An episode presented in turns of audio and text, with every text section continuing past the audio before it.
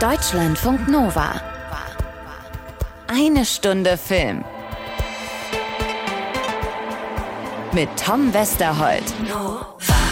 Ja, und dazu ein äh, Portefeuille von hauchzartem Anna Wollner Filet an Trüffel Weißweinschaum mit Steinbutt Carpaccio, Jakobsmuscheltalern und Kaviar Parfait. Ich möchte ein Veto einlegen. Erstens haben wir gerade gegessen und zweitens möchte ich doch da bitte von Abstand nehmen, mich selber in dieser eine Stunde Filmausgabe nackt auf dem äh, Moderationstisch präsentieren zu müssen. Ich wollte doch einfach nur, ich habe tatsächlich vorhin so ein bisschen gegoogelt und habe so random nach Sterneküche äh, Begriffen gesucht, um irgendwie etwas zusammenzubasteln, Anna, was in etwa dem Menü entspricht, das Ray Fiennes im gleichnamigen Film The Menu seinen Gästen vorsetzt. Okay, ich nehme Pommes mit Cheeseburger. Das ist ein Film, der seit Donnerstag schon im Kino ist. Wir liefern den ein bisschen verspätet nach, weil du nämlich noch die Möglichkeit hattest, mit Nicholas Hoult und Anya Taylor-Joy darüber zu sprechen. Ähm, wie das ausgegangen ist, ob das ein kulinarischer Hochgenuss für die Ohren ist, ähm, das finden wir im Laufe dieser Folge eine Stunde Film gemeinsam raus. Außerdem hast du auch noch einen kurzen Abstecher nach Disneyland gemacht. Ja, ich wünschte, es wäre so gewesen. Ja, zumindest ähm, digital äh, hast gezoomt mit. Nee, tatsächlich in echt getroffen. Er Ach, war in Berlin. tatsächlich? Aber ich habe, ja, ich habe mit Roy Conley gesprochen, einem ähm, Produzenten von Disney. Der hat unter anderem Baymax gemacht und jetzt aktuell ab Donnerstag im Kino Strange World. Guck mal, haben die sich wirklich extra nach Berlin Der bequemt? ist extra nach Berlin Das, gekommen. ich dachte, das hätten die sich bei Disney jetzt so über die Pandemie vollständig abgewöhnt und würden uns nur noch digital abspeisen. Nee, ab und zu dürfen die auch mal raus. Ich hätte ihn sehr gerne in Disneyland getroffen. Dann würde ich hier jetzt wahrscheinlich anders sitzen, als ich sitze, nämlich natürlich im Prinzessinnenkostüm. Hast du mitgekriegt gerade, ne? dass ich abspeisen gesagt habe. Ja, ich versuche es heute im Sinne der Kulinarik. So, ansonsten hast du noch, du hast neulich schon geschwärmt von einer neuen Serie, wo du gesagt hast, das wäre ja so ungefähr das neue Dark. Das habe nicht ich gesagt, das hat der Spiegel äh, getitelt, damals, äh, damals vor drei Wochen, äh, Dark für Erwachsene. Da bin ich voll drauf reingefallen und dann in ein Rabbit Hole gefallen. Ich wollte zwei Folgen gucken und war dann relativ schnell durch mit den acht. Äh, deswegen würde ich dir die gerne noch auf dem Silbertablett äh, präsentieren. Pling. Äh, Souls, weiß nicht, ob wir das schon gesagt haben. Genau, Souls gucken wir rein gemeinsam und äh, dann hätte ich noch, um das ganze Menü heute etwas abzurunden, also quasi so als Nachspeise eine Weiterführung, ähm, quasi ein Add-on zur Netflix-Serie 1899. Das würde ich euch gerne mit an die Hand nehmen und ich habe mich mal so ein bisschen um Fußballersatz gekümmert. Das ist so ein kleiner äh, Teaser Richtung Ende der Ausgabe. Dieses Mal sprechen wir später drüber. Aber erstmal selbstverständlich euch allen guten Appetit. Dieses Menü, Die Bilder darauf sind von uns. diese Gästeliste, Woher haben die die? Ist nicht gut. dieser ganze Abend Was läuft hier für eine Scheiße? Das ist nur Theater. Bühnenzauber. Wir gehen jetzt. folgt einer peinlich genauen Planung. Das ist echt, oder? Was läuft hier für eine Scheiße? Berechtigte Frage am Ende. Ja. Wir waren gemeinsam in der Pressevorführung von The Menu, liebe Anna, und Ja. sind einigermaßen satt aus dem Film wieder rausgekommen, mit einem nicht unerheblichen Völlegefühl. Ja, satt aber im positiven Sinne. Und tatsächlich finde ich jetzt, haben wir ein großes Problem, denn je weniger man über The Menu weiß, desto größer ist der Spaß. Und den hatten wir beide, glaube ich. Also wir kamen beide strahlend raus aus dem Kino bis über beide Ohren. Ja. Auch wenn ich mich, glaube ich, dunkel daran erinnere, dass wir danach sehr großen Hunger hatten. Richtig, eine köstliche Satire, letzten Endes auf unseren Berufsstand. Vielleicht kann man so viel verraten. Auch. Äh, nicht nur unser Berufsstand der Kritikerin bzw. des Kritikers bekommt hier Achtung, ping, ihr Fett weg. Auch ähm, Frittenfett. Ihr abgestandenes Frittenfett weg. ähm, auch äh, in übertragenen Sinne ZuschauerInnen, also Gäste, die sich einbilden, die Sterneküche oder äh, hoch, cineastische Hochkultur zu verstehen. Der Film ist wirklich wunderbar übertragbar auch aufs. Kino-Business. Aber egal. Es geht, äh, also ähm, Nicholas Holt spielt äh, Tyler, einen ähm, fanatischen Freund der gehobenen Küche, also unter zweieinhalb Sternen. Ich glaube, es gibt eh nur zwei. Egal, macht er nichts und er hat eine Einladung ergattert auf eine Insel, Hawthorne, auf der ein ähm, Sternekoch äh, kocht und wirklich handverlesen seine Gäste eingeladen hat. Sehr zurückgezogen, sollten wir vielleicht noch sagen. Das ist also ein. Anwesen, wo auch außer diesem Restaurant weit und breit nichts zu Nee, finden es gibt ist. nur dieses Restaurant und er führt das so ein bisschen sektenähnlich. Also seine MitarbeiterInnen, die schlafen da auch in einem riesengroßen Schlafsaal. Am Anfang musste ich ein bisschen vom Setting her an Midsommer denken, nur dass es keine Holzhütte war, sondern Waschbeton. Mhm. Und äh, es gibt sechs Gäste plus eins jeweils, äh, die äh, für 1250 Dollar dieses Mehrgänge, ich glaube es sind zwölf Gänge, ist auch egal, also irgendwann verliert man eh den Überblick, äh, bekommen. Und dieses Gängemenü ist natürlich total durchchoreografiert und auf die Gäste abgestimmt. Das Ganze ist, und da lehne ich mich jetzt inhaltlich nicht weiter aus dem Fenster, Bitte. für mich ein bisschen der bessere Triangle of Sadness, so gesellschaftskritikmäßig. Es ist wirklich ein, ja, zwischendurch auch Horrorfilm, bei dem man aber auch sehr, sehr viel lachen muss, weil es immer absurdere Züge annimmt. Und ähm, ja, ich möchte an dieser Stelle einfach nur sagen, geht bitte rein. Äh, weil es ist tatsächlich für mich ein Film, der eventuell in den Top 5 bei mir auftauchen könnte, In- weil in ich unserem überraschenderweise so viel Spaß dabei hatte. Ja, ein Film, den wir sicherlich auch in unserem Jahresrückblick nochmal wieder erwähnen werden. Ähm, das stimmt. Ich habe nach dem Film gesagt, das wäre das Letzte, was ich dann noch äh, dazu sagen möchte, dass ich mich gefreut habe, dass nach dem wirklich unschönen Ende im letzten Harry Potter Film Lord Voldemort endlich einen neuen Job gefunden hat. Ja, ist auch, wurde auch Zeit. Also Ralph Fiennes in einer Paraderolle. Der einzige Unterschied ist, dass er dieses Mal eine Nase im Gesicht hat. Ansonsten werdet ihr da vieles wiedererkennen, wenn ihr da jetzt vielleicht ja schon auch reingegangen seid äh, seit Donnerstag. Ansonsten holt das bitte diese Woche nach. Du hast mit äh, Nicholas Hoult und Anya Taylor-Joy dann aber tatsächlich gezoomt. Mit Erzähl mir nicht, dass die auch noch hier hingekommen sind. Nee, ich war auch leider nicht in London, mit denen habe ich gezoomt, äh, ganz klassisch oldschool, diese vier Minuten Slots. Eine Sache müssen wir noch erwähnen, vielleicht vorher, bevor wir es vergessen. Äh, Niklas Hoult, hast du gesagt, spielt diesen Kulinarik-Fanatiker. Genau, und Anya äh, Taylor-Joy ist seine Plus eins im Film. Und so ein bisschen die, der einzige Störfaktor, das einzige nicht äh, vorhergesehene Element in diesem Menü. Genau. Und äh, ich wollte eigentlich direkt auch einsteigen, mit denen über den Film zu reden und übers Essen zu reden, aber ähm, als ich mich vorgestellt habe, man sagt dann ja immer, ne, man muss seinen Namen sagen, für wen man arbeitet und woher man kommt. Und als ich Berlin gesagt habe, so von wegen, ne, ich komme aus Berlin, National Public Radio Germany, based in Berlin, ja, da hat Anya Ta- Taylor-Joy ein bisschen Schnappatmung bekommen. First and foremost, I love Berlin. It's like one of my favorite cities in the entire world. I cannot wait to live there one day. You live there? Oh, yeah. I lived there for six months. I'm going back for another six months. And at some point, I will live there. Yeah. Amazing. Yeah, I like, Love I like Berlin. hmm Yeah, it's uh, the perfect city to be. And Uh, uh, yeah. I'm happy that you will come back. Oh, I cannot wait. And your film crews are unbelievable.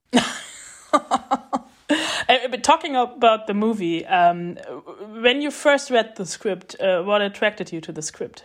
It's originality, I think, for both of us. Um, I'm a terrible person to watch movies with. I always guess the next line that's going to be said, um, what the overarching theme's going to be, blah, blah, blah, blah, blah. It's really boring and not fun to watch a movie with me.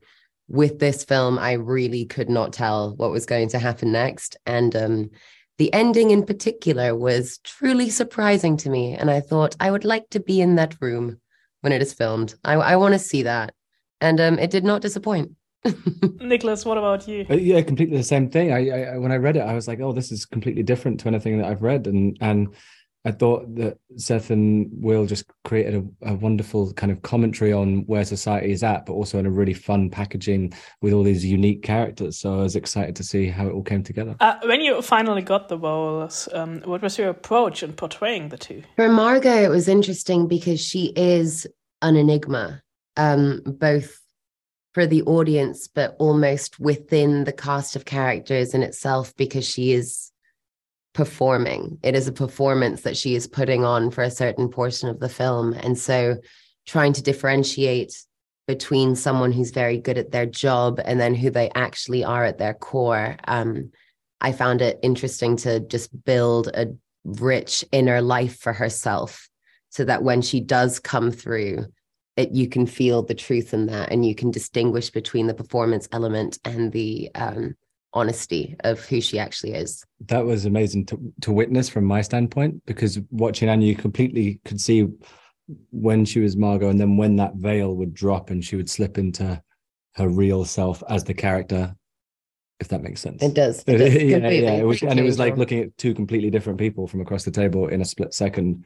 And then and then the performance would be back up. It was it was remarkable to see. Thanks, Ben. Uh, talking about shooting the movie, I assume you kind of shot it like a theater play as you're all stuck in this room. How was this experience for you? That was one of Yeah. the brilliant things about it because normally, you know, when you're making a film, you lots of different locations, and particularly if it's an ensemble like this, you don't even meet or see some of the Mhm. people's in scenes. So it was like something where we really got to stay in that room and watch everyone's stories develop and unfurl in front of us, and and just some like brilliant acting. So it was kind of like a little a little masterclass to sit there and watch everyone. Yeah. As I've only one question left, and it's a film about fine food, the most obvious question is obviously um, how was the catering on set?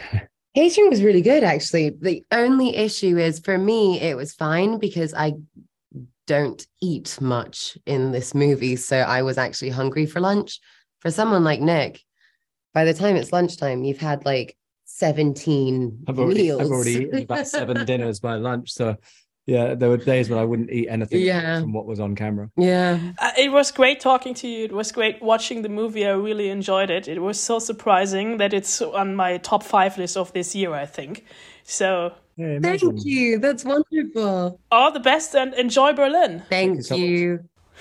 Bye. Bye. Enya Taylor-Joy, großer Berlin-Fan, wahrscheinlich spätestens seit sie hier gedreht hat, ne? Seit sie für das Damen-Gambit in Berlin war und äh, das hat sie dann auch, da war auch Nicholas Holt überrascht, äh, gesagt, sie kommt auch wieder. Ich glaube nicht, dass es das Damen-Gambit 2 geben wird, irgendwas anderes. Also Anya Taylor-Joy, wenn wir, wenn wir, ich hatte sie eingeladen zu einem Mehrgang-Menü, sie wollte nicht. Zu Curry 36, aber irgendwie hatte sie, hatte sie kein Interesse. Mustafas Gemüsekebab. Ganz genau. Okay, also äh, nochmal die Empfehlung von uns. Letzte Woche ist es ein bisschen kurz gekommen, weil wir durch unsere wirklich großartigen Gäste letzter Woche die Zeit nicht mehr hatten. Es lohnt sich äh, für euch, The Menu jetzt noch nachzuholen. Ist ja erst seit ein paar Tagen im Kino. Ähm, wir schießen gleich was hinterher, Anna, was neu dazukommt, nämlich jetzt diese Woche Donnerstag, äh, das, wofür du nicht gezoomt hast, sondern der feine Herr Disney extra nach Berlin gekommen ist. Strange World, ist das jetzt der Disney-Weihnachtsfilm dieses Jahres? Ich finde ehrlich gesagt, er wirkt nicht wirklich so. Nee, es ist, es geht nicht um Weihnachten, es ist aber, das wird im Trailer groß beworben, der neue Film von den Machern von Ice, äh, von Ice Age, sage ich schon, von den Machern von Die Eiskönigin. Also es ist nicht Frozen 3, keine Angst, auch dieser Film wird kommen, aber die ProduzentInnen dahinter haben eben auch ähm, Die Eiskönigin gemacht, ein Film, der wir alle, glaube ich, wissen, für den einen oder anderen Ohrwurm zu verantwortlich gemacht werden könnte. Deswegen an dieser Stelle die Entwerb äh, Entwarnung, es wird in Strange World nicht gesungen, auch wenn ich das gerne gehabt hätte, denn im Deutschen, äh, in der Originalfassung spricht äh, Jake Gyllenhaal, ähm, die, die Hauptfigur, die männliche Hauptfigur. Ähm, ja, Strange World ist natürlich so die klassische Familienunterhaltung, diesmal mit einem Stempel aufgedrückt. Es geht eben um eine Strange World, in die die ProtagonistInnen reisen müssen. Das Ganze ist so ein bisschen als Indiana Jones und Jules Verne Abenteuer verpackt. So ein Drei-Generationen-Ding mit, mit Großvater, Vater, Sohn. Ich bin nicht mein Vater. Er war der Entdecker. Ich weiß, du warst noch ein Kind, als er verschwunden ist. Aber jetzt bist du alles, was wir haben. Mr. Craig, ich bin ein riesiger Fan Oh, danke. Ihres Vaters. Aller Welt sind wir? Du hast den Hund mitgebracht. Ich will nur helfen. Genau, Großvater, Vater, Sohn. Großvater ist in dem Fall äh, Forscher und Entdecker gewesen. Der hat etwas erforscht und entdeckt. Der Sohn äh, wollte sich immer davon distanzieren, ist Farmer geworden, hat auch was entdeckt, aber eher so eine Erfindung. Und der wiederum hat einen Sohn und das ist die erste ähm, Schule. Ich muss äh, zum Interview noch gleich noch was dazu sagen. Ähm, die erste offen schwule äh, Disney-Figur in einem Disney-Weihnachtsfilm, um dessen äh, sexuelle Orientierung überhaupt kein Aufsehen gemacht wird. Es wird sich aber auch nicht geküsst. Das ist natürlich alles noch FSK 0 tauglich. Mhm. Äh, ich habe, und das ist so ein bisschen das Problem daran, mit Roy äh, Conley, dem Produzenten, gesprochen, bevor ich den Film gesehen habe. Das machen die ja manchmal so. Der Film war noch nicht fertig, die touren aber schon um die Welt. Er war also, ich weiß gar nicht mehr, wann das war, das muss im Oktober irgendwann gewesen sein, war er in Berlin, da habe ich ihn getroffen, kannte nur das Trailermaterial und ein bisschen, ein paar Szenen gab es vorher auch. Und auf dieser Grundlage habe ich als Moderations- und Interviewroboter, der ich bin, Die Fragenabschussmaschine Anna Wollner. Weck mich nachts um drei, sage mir einen Namen und ich schieße los mit Interviews. Ähm, du weißt, wie das funktioniert.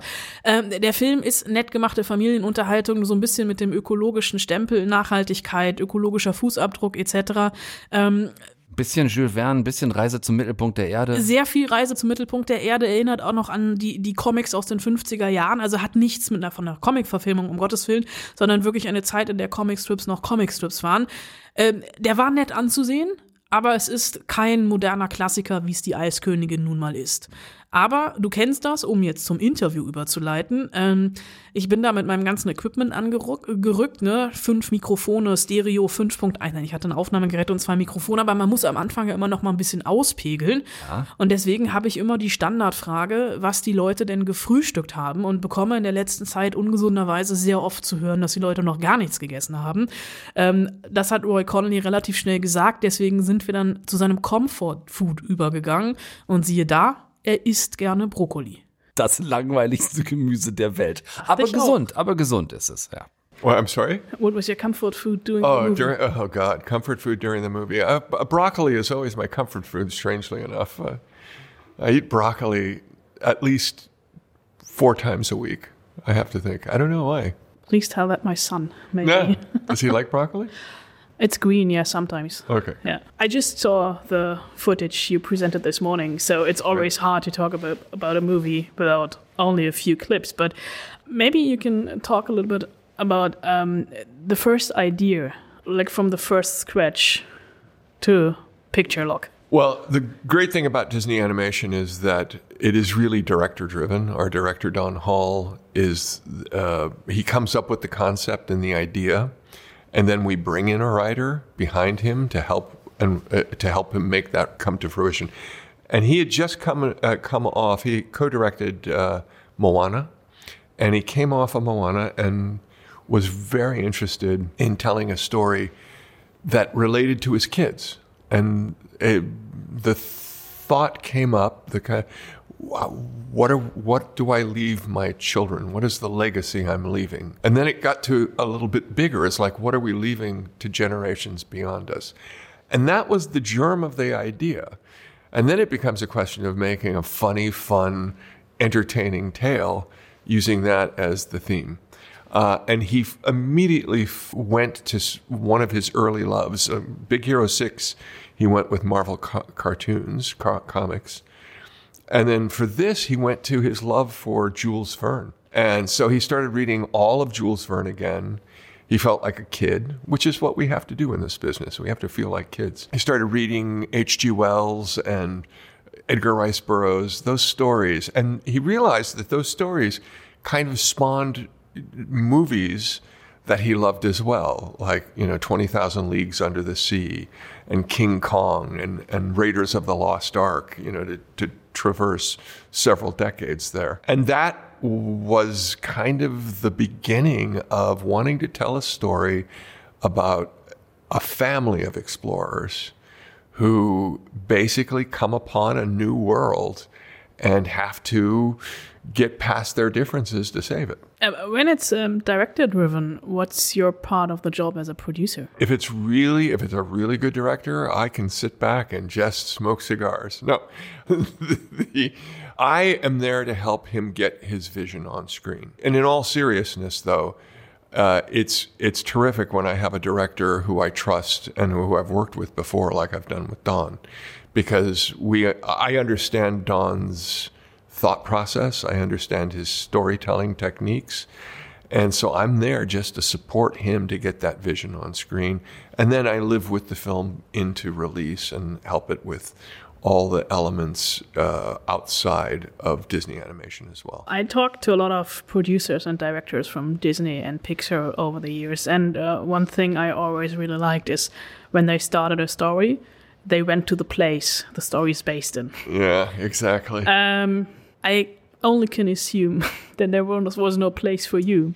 It was uh, a go. very tough situation because one of the things we love is the research and definitely if you're you know if you're lucky enough to do Ryan the Last Dragon, you get to go to Southeast Asia. You know, if you do uh, you know a, a, Moana, you get to go to the South Pacific.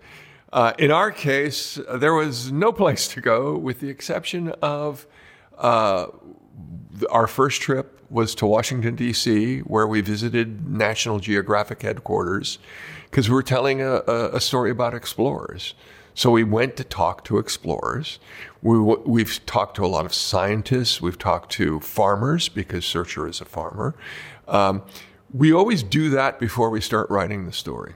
That's always the first thing we do because we really feel that if you if you create a world and if you understand the world, and then if you understand the characters, the story will evolve from those two things. But creating this world from scratch without having any boundaries in a metaphorical way, were there any boundaries? I think what happens is that you start working with this amazing team of visual artists and story artists, and then the boundaries start appearing. And this is where Don is terrific because Don makes choices. You know, as a director, to have a director who makes choices is so great. Uh, and we will, you know, we get an influx of information from story and from visual development, and we start looking at certain things that we like. And then from that, we start expanding. Uh, and then we start looking for other things to kind of augment the story. And soon you put together those building pieces.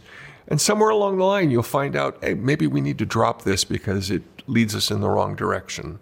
Um, it really is a, a, a, challenge of the imagination. Disney is uh, famous for having uh, movies like everybody grows up with uh, with Disney animation, and there are a lot of beloved characters. But it's always difficult to keep the balance between like that small kids like it and that adults like it. What was the challenge here, and how did you balance it?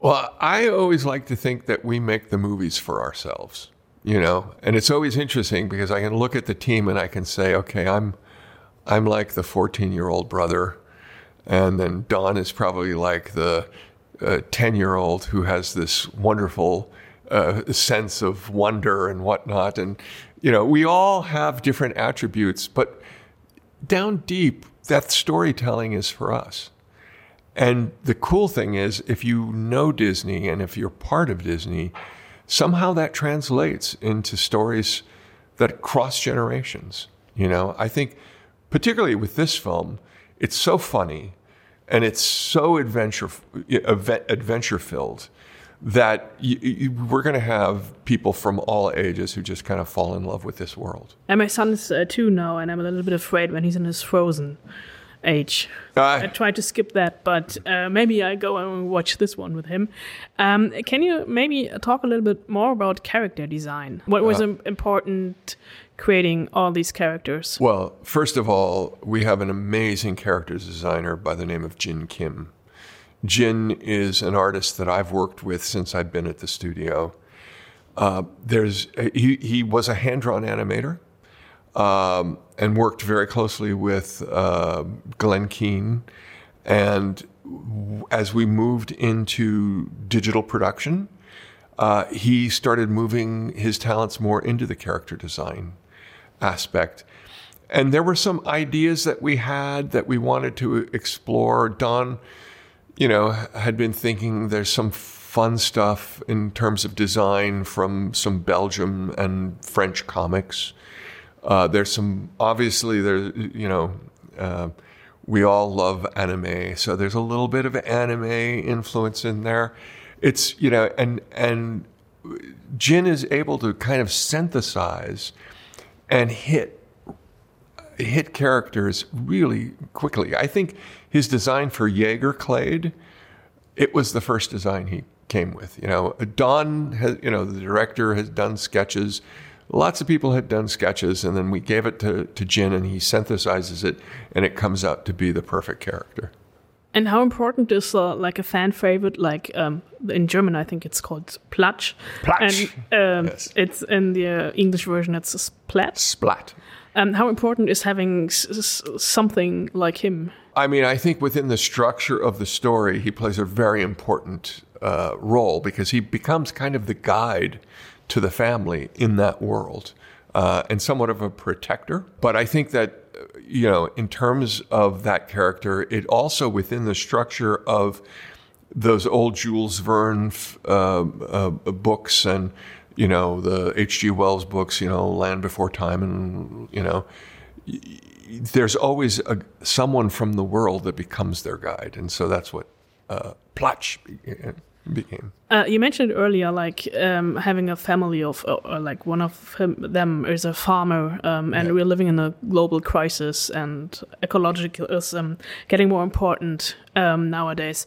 How important is it that especially small children get in touch with these topics on Oh. a playful, early start? Yeah, well, definitely, uh, I think that it's never too young to educate. and I think that if you're telling a story, you know, and our first goal is to entertain.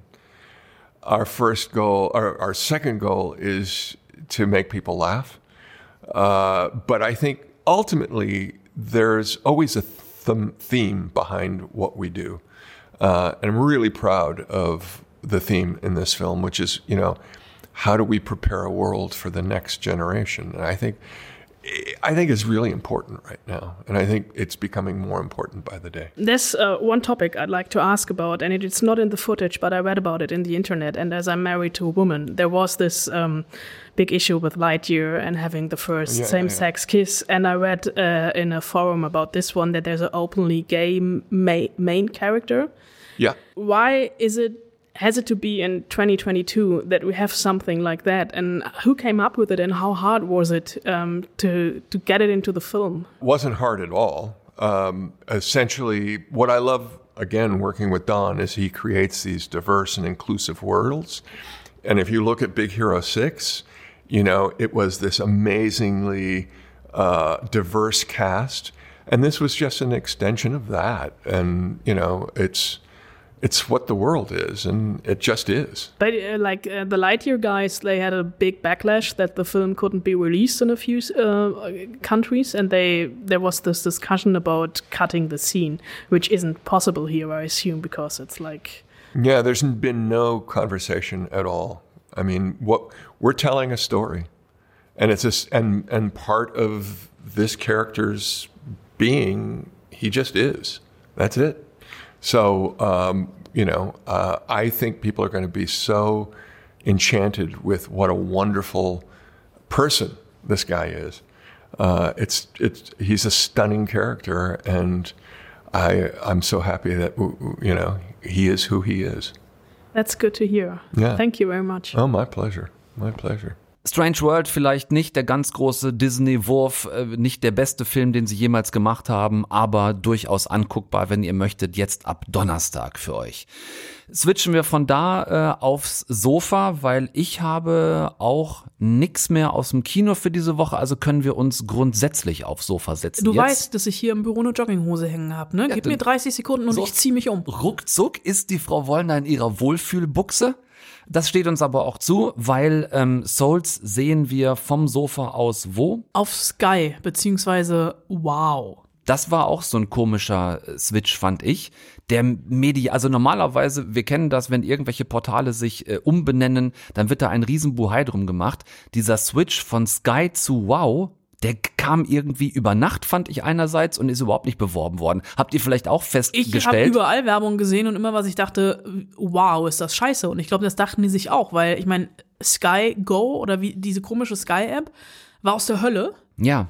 Und wow ist genauso aus der Hölle. Eben, also da habe ich mich auch gefragt hinterher, habt ihr vielleicht an euren Smart TVs dann auch festgestellt, dass plötzlich einfach das Icon sich geändert hat und dann gehst du drauf, aber es sieht tatsächlich, wie du sagst, alles genau aus wie vorher. Aber gut, da wollen wir uns nicht drüber auslassen, sondern über, über Souls reden.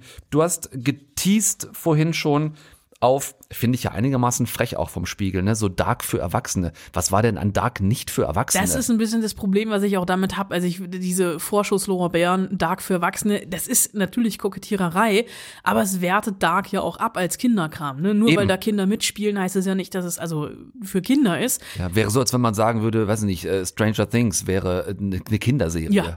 Äh, hast du das nicht mit deinem Nee, das ich weiß, also ich weiß auch nicht warum. Äh, Squid Game war doch auch für Kinder, oder? Da ging es auch um Kinderspiel. Also so ähnlich ist, ist das. Ne? Es ist natürlich, liegt dieser Vergleich nahe, weil Souls ist eine deutsche Mystery-Serie, die gerade am Anfang, da erinnern wir uns auch an Dark, sehr langsam erzählt ist, die mit verschiedenen Zeitebenen spielt. Und diese Zeitebenen hängen alle irgendwie miteinander zusammen. Es gibt Zeitschleifen, aber eben auch die Idee der Wiedergeburt und der Seelenwanderung. Und das alles fühlt sich zumindest in den ersten drei Folgen an wie bei Und täglich grüßt das Murmeltier. Es klingt zumindest ähnlich kompliziert wie Dark. Das höre ich schon raus. Lass uns da vielleicht vorne anfangen. Anfangen. Erstmal grundsätzlich Zeitebenen, ja gut, aber worum geht's? Es geht ums Große und Ganze, also diese drei Zeitebenen. Und jetzt musst du bitte Zettel und Papier rausnehmen, sonst kommst du nicht mehr mit. Schreibe mit. Wir haben die Zeitebene 2006, wir haben 15 Sechs. Jahre später. also Moment, das ist 2021. Genau, also quasi die Gegenwart. Ja. Und die nächste Zeitebene spielt in der nahen Zukunft, also schlag noch mal so zehn Jahre drauf. Ich wollte gerade sagen, bestimmt oder unbestimmt? Ähm, weiß ich, un eher Unbestimmt. unbestimmt. Es gibt Okay. keine fliegenden Autos. Also es ist tatsächlich die nahe Zukunft und es gibt drei Frauen, Ellie, Hannah und Lynn. Ellie, das ist die, die mit diesem Murmeltiertag erlebt, immer und immer wieder die gleiche wirklich Scheiße, die sie an der Backe hat. Sie ist nämlich gefangen in einer Zeitschleife und es ist der Tag, an dem ihr Mann Leo, ähm, der Pilot ist, bei einem Flugzeugabsturz ums Leben kommt, beim Flug 2205, ein Flug, der angeblich von Terroristen äh, entführt wurde und ins absichtlich vom Piloten ins Meer gestürzt wurde, um Schlimmeres zu verhindern. Okay. Hannah ist in der Gegenwart und die ist die Mutter von Jakob, der nach einem Autounfall behauptet, der wiedergeborene Leo zu sein, also der Pilot, und über Detailwissen des Absturzes verfügt. Ich habe schon mal gelebt. Ich war der Pilot von Flug 2205. An was erinnerst du dich?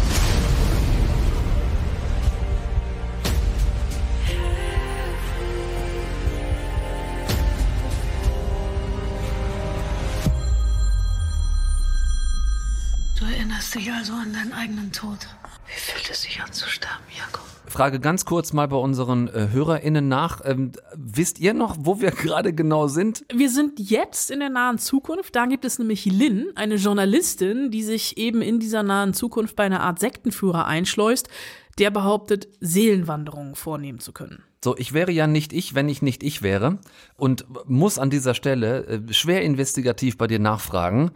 Wie hängt das alles zusammen, liebe Anna? Ich wäre ja nicht ich, wenn ich dir jetzt sagen würde, wie das alles zusammenhängt, weil dann müsstest du das nicht mehr gucken, was du aber auf jeden Fall tun solltest. Denn in Souls, es dauert tatsächlich vier Folgen, bis das alles klar wird, ist wirklich alles miteinander verbunden. Es ist, das gebe ich zu, sehr kompliziert. Dich mag ich jetzt vielleicht überfordert haben, aber tatsächlich Ist nicht ist so schwierig. Souls, das weiß ich, äh, keine Serie, die man äh, ähnlich wie 1899 natürlich nebenbei guckt. Ja. Also auch hier gilt Handy weg. Trotz Es, es ist kein Friends und kein How I Met. Your Mother. Trotzdem ist diese Serie, wie ich finde, nicht konfus. Ich fand alle drei Frauenfiguren, selbst die Nebenfiguren, sehr komplex. Ellie zum Beispiel, die von Julia Koschitz gespielt wird, also die Frau mit dem Murmeltiertag, die setzt alles daran, immer wieder den gleichen Tag erleben, dass ihr Mann nicht ins Flugzeug steigt. Und das macht sie schon sehr radikal, sehr schonungslos, ist aber gleichzeitig auch sehr, sehr verletzbar dabei. Also dieses Zeitschleifen- oder Dimensionsschleifen-Ding und immer wieder dasselbe, es scheint gerade so ein, so ein Trend zu sein. Nicht erst seit Dark und jetzt ja auch in 1899 wieder entdeckt, sondern in Souls scheint es ähnlich zu sein.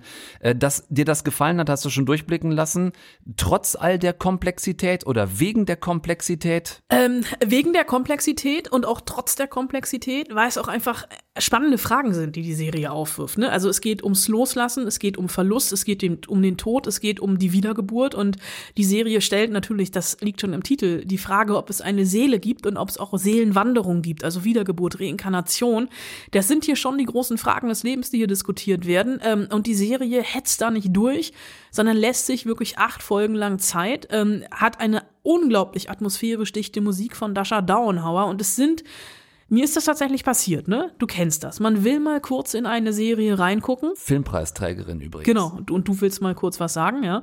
Ist schön, wie du hier mit dem roten Stift in der Hand kurz Ich mal kurz eine, kurz eine Wortmeldung mir erbete. Ja. das, weil, wollte nur sagen, könnt ihr gerne mal bei uns auch in der Historie von eine Stunde Film gucken, ist war Gast mal zu Gast. gewesen bei uns. Dasha Downhauer, tolle Frau. Du kennst das, du willst mal aus journalistischer Sorgfaltspflicht in eine Serie reingucken und sagst, du guckst zwei Folgen und schon musst du dein ganzes Tag, deinen ganzen Tag und deine ganze Woche über den Haufen werfen, weil du länger geguckt hast, als du wolltest.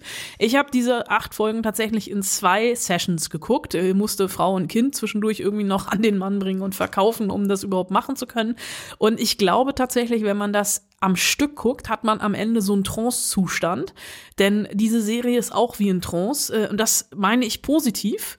Und es ist damit natürlich nicht das bessere Dark, weil wir haben schon gemerkt, dass dieser Vergleich hinkt. Aber es ist für mich die gleiche Liga, nämlich deutsche Serienunterhaltung auf einem sehr hohen Niveau. Gleiche Liga, wie wir uns hier die Stichworte gegenseitig zuspielen. Es ist ein Traum. Ihr könnt euch das äh, gerne anschauen und zwar nicht scheibchenweise Woche zu Woche auf äh, Sky, so wie sie es gerne ja mal mit allem machen, was irgendwie mit Game of Thrones äh, zu tun hat. Da übrigens jetzt auch House of the Dragon, House of the Dragons, ich kann es mir nie merken, äh, müsste jetzt vollständig sein, wenn ich es richtig gesehen habe. Also wer bingen möchte, kann das jetzt auch von euch gerne tun. Ähm, auf Sky oder Wow, äh, ihr wisst, was wir meinen, da könnt ihr euch Souls jetzt angucken. Das Stichwort mit der Liga greife ich deshalb auf, weil im Augenblick nämlich keine Bundesliga ist. Das werden einige von euch auch mal gekriegt haben. Die nationalen Fußballligen der Männer aktuell sind unterbrochen weltweit, weil es da eine Fußballweltmeisterschaft in Katar gibt. Ich hörte davon. An der zwei große Fußballfans, die in diesem Augenblick gerade sitzen und zu euch sprechen, zwei wirklich große Fußballfans, da ist jetzt keine Ironie drin, nicht teilnehmen werden in diesem Jahr. Nee, ich habe das äh, bei der Europameisterschaft der Damen in diesem Jahr tatsächlich noch gemacht, dass ich hier teilweise im Büro saß, hätte arbeiten müssen und es lief als Second Screen natürlich Fußball. Mhm. Ich habe mich ganz bewusst dazu entschieden, das in diesem Jahr nicht zu machen. Ich habe bisher noch nicht mal eine Spielzusammenfassung. Okay, es gibt, ich glaube, Spiel 2 läuft gerade, aber egal. Äh, ich werde mir keine einzige Spielzusammenfassung angucken. Ich lese, wenn überhaupt mal, gucke ich in den Live-Ticker auf Spiegel Online, das scheint wirklich mein favorisiertes Medium zu sein, egal. Sichtlich. Äh, Gucke ich mal rein, aber ich, äh, ich, ich, ich warte auf einen Eklat, der hoffentlich dann doch noch irgendwie kommt, mit irgendwelchen Binden etc. Ähm, aber ansonsten gucke ich, glaube ich, Fußballfilme. Ja, vielleicht Fußballfilme, das Wunder von Bern würde sich anbieten, nachdem doch nicht. jetzt, nachdem doch jetzt gerade gelesen habe, dass der Sohn von Peter Lohmeier die Nachfolge von äh, Frank Plasberg bei Hart aber fair antritt. What? Ja. Hat er einen Hasen dabei? Ja. Vielleicht sitzt er in Zukunft im Studio oder hoppelt da rum, ich weiß es nicht genau. Aber so klein ist die Film- und Fernsehwelt ganz offensichtlich, ja. Wir haben uns einfach überlegt, äh, wir müssen ja, finde ich, auch gar nicht ähm, zu sehr ins Detail gehen, warum wir diese Fußball-Weltmeisterschaft nicht gucken. Es sind im Endeffekt die Gründe, warum viele diese Fußball-Weltmeisterschaft nicht gucken. Ähm, wir beide gehören zu diesen Menschen. Wer von euch die Spiele gucken möchte, soll das bitte äh, tun. Wir werden es dieses Jahr nicht machen und haben uns überlegt, euch stattdessen jede Woche mal klassischerweise aus unseren Mediatheken einen Tipp mit an die Hand zu geben, den ihr auch, wenn ihr möchtet, stattdessen, also statt Fußball gucken könnt. Und wenn ich sage unsere Mediatheken, dann meinen wir natürlich die ARD, ZDF, Dreisat und Arte Mediatheken. Ähm, also die, die in eurem äh, teuer bezahlten GEZ-Bundle sozusagen schon enthalten sind. Da werfe ich kurz ein für ganz viel Cringe. Äh, in der ZDF-Mediathek ist aktuell noch die, äh, du hast es auch schon äh, nachgeguckt, weil du überrascht warst, äh, wetten das? Dreieinhalb Stunden. Oh Gott, das habe ich da richtig, ah, das habe ich noch gar nicht. Ich hab's live es, geguckt. Das ist mir, glaube ich, soweit ich in meinem Leben zurückdenken kann, noch nie passiert, dass ich nicht mitgekriegt habe, nicht gewusst habe, dass Wetten das läuft. Und gestern, kein Witz, sitze ich auf dem Sofa und, und seppe so durch die ZDF-Mediathek und sehe da Wetten das und habe echt gedacht, was ist, wann, wann soll das denn sein? Wiederholen die jetzt dieses Wetten das vom letzten Jahr, was Gottschalk nochmal gemacht hat und habe dann erst gerafft, dass jetzt am Samstag, am vergangenen, wirklich Wetten das lief. Da hat mir die ersten zehn Minuten in der Mediathek gegeben und hatte ein bisschen Mitleid mit der Persona äh, Thomas Gottschalk, der in diesen zehn Minuten, diesen ersten, völlig fahrig neben Michelle Hunziger, äh, neben einer Michelle Hunziger wie auf allen Drogen dieser Welt, da so neben ihr sitzt und sich arg konzentrieren muss, den Faden nicht zu verlieren. Ich möchte mich an dieser Stelle aber noch kurz bei den MacherInnen bedanken über den dramaturgischen Schachzug, die Baggerwette diesmal an den Anfang zu setzen. Ihr habt einen zweijährigen Kreuzberger Jungen sehr glücklich gemacht und So. du wirst jetzt lachen. Ich habe die Baggerwette, glaube ich, schon vier, fünf, sechs Mal in der Mediathek gucken müssen. Ah, aber dann da hast du es aber wenigstens oder habt ihr es wenigstens auch nach Viertelstunde, 20 Minuten hinter euch gehabt mit der Sendung? Und falls du dich jetzt fragst, warum mein Sohn Wetten das gucken darf, er ist krank. Er ist krank. Okay. Das sei damit äh, entschuldigt. Also die ZDF-Mediathek, ein Sammelsurium der Kuriositäten, unter anderem auch die jüngste Wetten das Ausgabe. Ich glaube, sie ist angegeben oben links in der Ecke mit 203 Minuten. Ja. Also viel Aber Freude. jetzt, was hast du gefunden? Komm, so, ich habe was lass gefunden. Uns wieder seriös werden. Richtig, wir müssen dafür rüber switchen vom ZDF in die Arte Mediathek. Gedacht von uns als Fußballersatz. Ähm, Mittwoch das erste Spiel um 14 Uhr. Wahrscheinlich ist das für euch nicht morgen, sondern eher heute. Wenn ihr den Podcast hört, ist wahrscheinlich schon mindestens Mittwoch und für euch das erste Spiel äh, der deutschen Nationalmannschaft auch schon längst gelaufen. Aber dann am kommenden Sonntag das erste Abendspiel der deutschen Mannschaft 20 Uhr Spanien gegen Deutschland. Und dafür habe ich rausgesucht quasi als Alternativprogramm und mindestens genauso Testosteron schwanger wie ein durchschnittliches Fußball-WM-Spiel das hier. In seiner Laufbahn, die in den 50er Jahren beginnt und sich über 70 Jahre Filmgeschichte erstreckt, hat Clint Eastwood im Lauf der Jahrzehnte eine Vielzahl von Kultfiguren verkörpert, die alle Genres umfassen und ihn zur Legende werden lassen. Vom TV-Darsteller zum zynischen Cowboy im Italo-Western, vom mürrischen Dirty Harry zum angesehenen Filmemacher. Action. Vom Volkshelden zum von den Eliten verachteten Star. Vom Monument des amerikanischen Films zum arbeitssüchtigen Senior. Ja, ein geradezu theatralischer Opener und ein äh, regelrecht pathetisches Milestones-Abgesinge auf Clint Eastwoods beeindruckendes Lebenswerk in der neuen Arte-Doku Clint Eastwood, der Letzte seiner Art. Warte, ich sag's auch nochmal. Clint Eastwood, der Letzte seiner Art. Merkt euch schon mal an dieser Stelle die äh, auffallend ähm, Sergio Leoneske Hintergrundmusik, die wird uns noch häufiger begegnen. Ähm, es geht also quasi los mit den Milestones, mit was hat der Mann irgendwie alles für Filme gemacht, beginnend seit den 50ern. Äh, dann geht es in die 70er, da gibt es so Privataufnahmen, also da versucht man erst so ein bisschen den privaten Clint Eastwood auf seiner Insel, die er damals irgendwo äh, am, im Pazifik, so eine kleine Insel mit einem Haus drauf, hat ihm wohl gehört in den 70ern, wo er ja schon ein absoluter Weltstar gewesen ist. Ähm, da haben wir dann wieder dieselbe Musik wie in dem Opener vorhin, schon wieder so Sergio Leone Gedudel. Und ähm, dann, äh, ja, springt das Ganze am Anfang so ein bisschen wild hin und her. Äh, es kommt ein Ausschnitt aus Inside the Actors Studio. Kennst du diese Sendung noch? Da, da findet man sehr viele Ausgaben auf YouTube und das lohnt sich tatsächlich. Das ist eine Interviewreihe gewesen im amerikanischen Fernsehen. Ich weiß nicht, ob es die heute noch gibt, aber sie lief über viele Jahre. Äh, da ist ein Ausschnitt von 2003, äh, Clint Eastwood, der da auch so ein bisschen über sein äh, ja, Privatleben erzählt, was wohl selten vorgekommen ist. Äh, aber das wäre so ein kleiner YouTube-Tipp. Äh, Inside the Actors äh, Studio. Könnt ihr mal nachgucken, was ihr da findet. So, und dann letzten Endes, was ich ganz spannend fand, war, dass die Karriere von Clint Eastwood sehr holprig angefangen hat. Äh, in den 50ern hat er lange Zeit viele wirklich kleinste Nebenrollen gespielt, teilweise nur als Statist in der zweiten Reihe irgendwo rumgestanden, so als der Schlacks im Hintergrund mit seinen 1,93 Meter. Ähm, wusstest du, dass er auch einer der Studio-Schauspieler damals gewesen ist? Ich habe mal drüber gelesen, ja. Ja, das war ja damals äh, sehr üblich in den 50er und 60er Jahren, dass die Filmstudios mit SchauspielerInnen Verträge gemacht haben und dann wurdest du mehr oder weniger wahllos auf die anstehenden Filme verteilt. Das heißt, du hast damals wirklich als Schauspielerin ein Gehalt bekommen, ein festes Gehalt, teilweise war das sehr, sehr wenig und bist dann ja so auf, auf Filme verteilt worden, wie in einem Betrieb, wo du halt gerade gebraucht worden bist. Das hat er gemacht, ist dann mit 25 Jahren in der Krise, in der Studiokrise äh, gefeuert worden von Universal und der Durchbruch kam dann bei Clint Eastwood tatsächlich im Fernsehen mit der Serie Rawhide. Ähm, da hat er sieben Jahre lang mitgespielt und hat sich da auch, das lernt ihr in dieser Doku, ähm, schon, schon abgeguckt, dass er irgendwann mal Regisseur werden möchte. Also diese sieben Jahre in der Fernsehserie genutzt, um sich anzugucken, ähm, wie wird Fernsehen gemacht, wie werden Filme gemacht, was ist überhaupt die Aufgabe eines Regisseurs. Und gut, dann sind wir irgendwann beim Kinodurchbruch in Europa äh, für eine Handvoll Dollar, die Sergio Leone-Filme, The Good, The Bad, The Ugly und für eine Handvoll Dollar mehr die Trilogie und der Rest ist Geschichte, ab da war er Weltstar. Aber auch wieder auffällig, auch hier wieder Ganz merkwürdiger Score in dieser Doku, wirklich ganz komische Hintergrundmusik. Nach seinem Mentor Sergio Leone ist Don Siegel tatsächlich für ihn ein Kinovater. Im Lauf der Jahre drehen sie insgesamt fünf Filme zusammen. Aber mit Dirty Harry schaffen sie eine neue, ikonische Figur, die Eastwood in eine andere Dimension versetzt. Und danach ist es im Endeffekt so ein Durchmarsch durch Eastwoods äh, Karriere. Ähm, einige interessante Sachen, die ich so auch nicht vor Augen hatte. Zum Beispiel, dass er äh, schon Anfang der 90er Jahre seinen letzten Film unter fremder Regie gedreht hat. Also die letzten 30 Jahre jetzt hat er nur noch in seinen eigenen Filmen mitgespielt.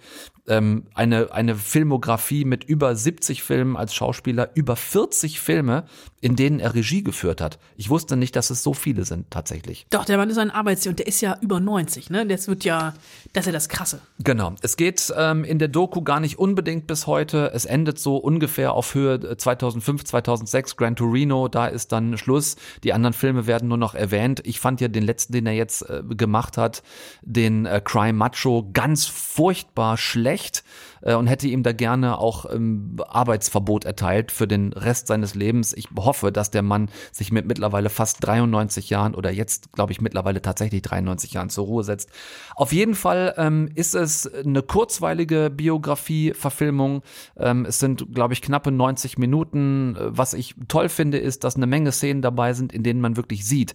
Also so ähm, behind the behind the, sagt man behind the scenes, ja, äh, Material, ähm, von Filmaufnahmen, also wo er als Regisseur am Set Instruktionen gibt und wie das so, das fand ich irgendwie ganz cool gemacht, könnt ihr euch gerne angucken. Wie gesagt, als kleines Alternativprogramm zur aktuellen Fußballweltmeisterschaft auf Arte ab jetzt dort zu sehen und ich glaube auch noch bis März, also so ein bisschen Zeit ähm, habt ihr dafür noch. Making of wäre das selbstgegebene Stichwort. Schaffen wir noch. Ja, ich würde dann noch was nachliefern.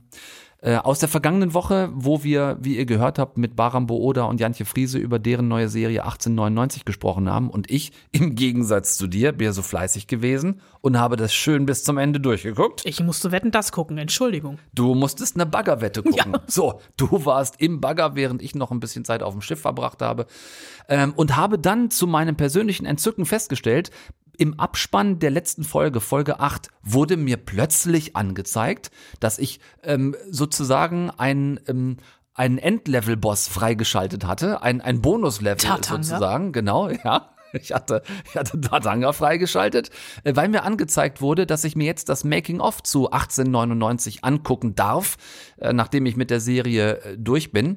Und auch dieses Making-of beginnt gleich am Anfang mit unseren beiden Gästen von letzter Woche und einem sehr lustigen Versprecher. Hi, my name is uh, Jantje. I'm the showrunner and head writer um, of Dark.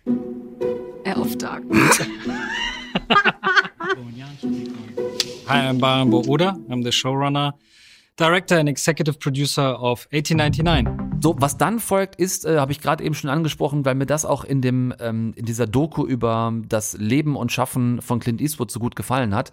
Was folgt, ist ein wirklich cooler Blick hinter die Kulissen dieses gigantischen Studios in Babelsberg, was die da extra gebaut haben für 1899, im größten und ältesten Gebäude des gesamten Studiokomplexes, diese Volume Technology. Das hat Baram Booda letzte Woche uns erklärt.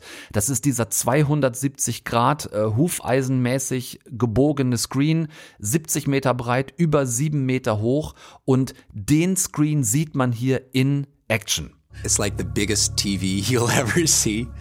And we just act in front of it. It looks real. It really looks real. And that, of course, it's a huge help for us. So we don't have to travel to, to the desert, nor to the North Pole, nor to the glaciers and stuff. You can change that within a minute. Ich glaube, du warst davon äh, ähnlich beeindruckt wie ich, Anna. Ja. Ich will mir das Ding auch irgendwann mal echt angucken. Wäre cool, wenn die das da tatsächlich jetzt stehen lassen und man das mal äh, besichtigen kann. Also das ist cool, wie viel davon gezeigt wird. Ähm, also was Jantje und Baran da alles freigeben an Material. Ähm, wie viel wir bei den Dreharbeiten wirklich dabei sein können. Ähm, auch tolle und gute Erklärungen zu dieser neuen Technologie, die von uns ja vorher auch noch so keiner kannte. Äh, von der ersten Erprobung mit wirklich tausenden Fehlern, die passiert sind in London, bis dann zum Einsatz und dem Dreh in Babelsberg.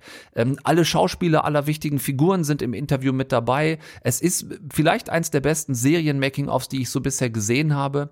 Ähm, großes Thema zum Beispiel auch, das hatte Jantje bei uns im Gespräch erwähnt, äh, die Musik, also der Score von Ben Frost, der auch schon den Score für Dark gemacht hatte.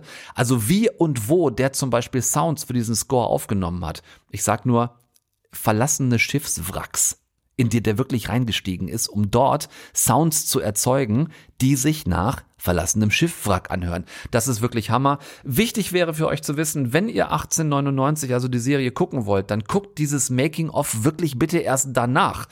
Ich habe es nicht rausbekommen können, ob einem das überhaupt angezeigt wird, wenn man die Serie noch nicht geguckt Also hat. mir wird's nicht angezeigt. Ich bin ja noch nicht durch.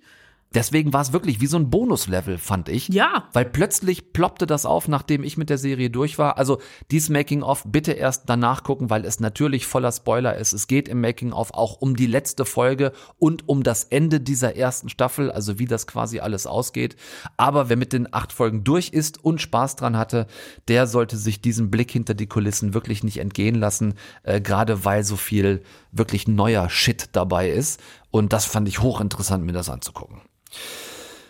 Haben wir es für diese Woche? Jetzt habe ich Hunger. Ja, jetzt habe ich auch Hunger, immer noch. Ich möchte gern, dass Ray Fiennes uns einen ähm, Marshmallow-Nachtisch zubereitet. Ich glaube, das möchtest du nicht. Das möchte ich nicht. Aber es, äh, Ist verlockend. es ist verlockend auf jeden Fall. Grundsätzlich die Idee, von Ray Fiennes bekocht zu werden.